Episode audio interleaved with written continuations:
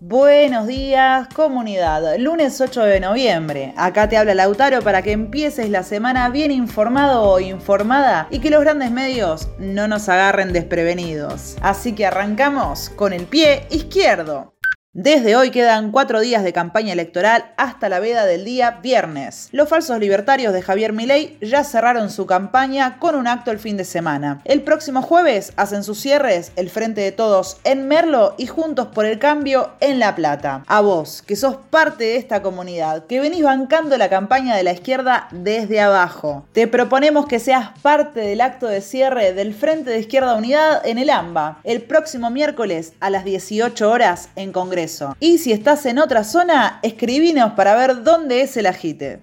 Nos quedan estos pocos días, así que vamos a estar compartiendo con vos los últimos materiales de campaña para que se los mandes a todos tus amigos, familiares y compañeros. Y el domingo 14 necesitamos ser miles de fiscales en todo el país para defender hasta el último voto de la izquierda. Son tres actividades muy importantes, el cierre, la difusión y la fiscalización. Y como siempre, contamos con vos. Este fin de semana la izquierda estuvo precalentando el cierre de campaña. Se desplegaron mil mesas en calles y plazas de todo el país. Nicolás del Caño estuvo en San Martín, José Cepaz, en Monte Grande, junto a candidatos locales recorriendo ferias y peatonales. Y Miriam Bregman participó de un encuentro de feministas en apoyo a su candidatura y al Frente de Izquierda Unidad, junto a Candelaria Boto, la Barbie Científica, Adriana Meyer y otras.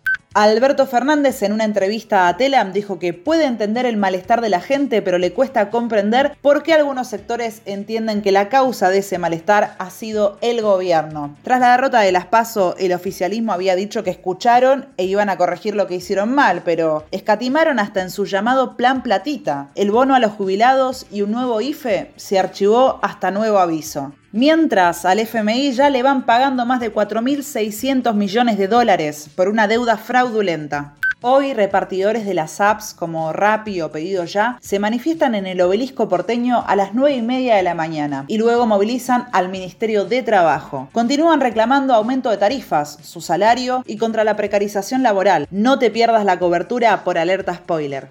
Hoy también, a las 14 horas, habrá una movilización a Comodoro Pi por la absolución de César Aracaki, procesado por participar en las masivas movilizaciones contra la reforma jubilatoria en el año 2017.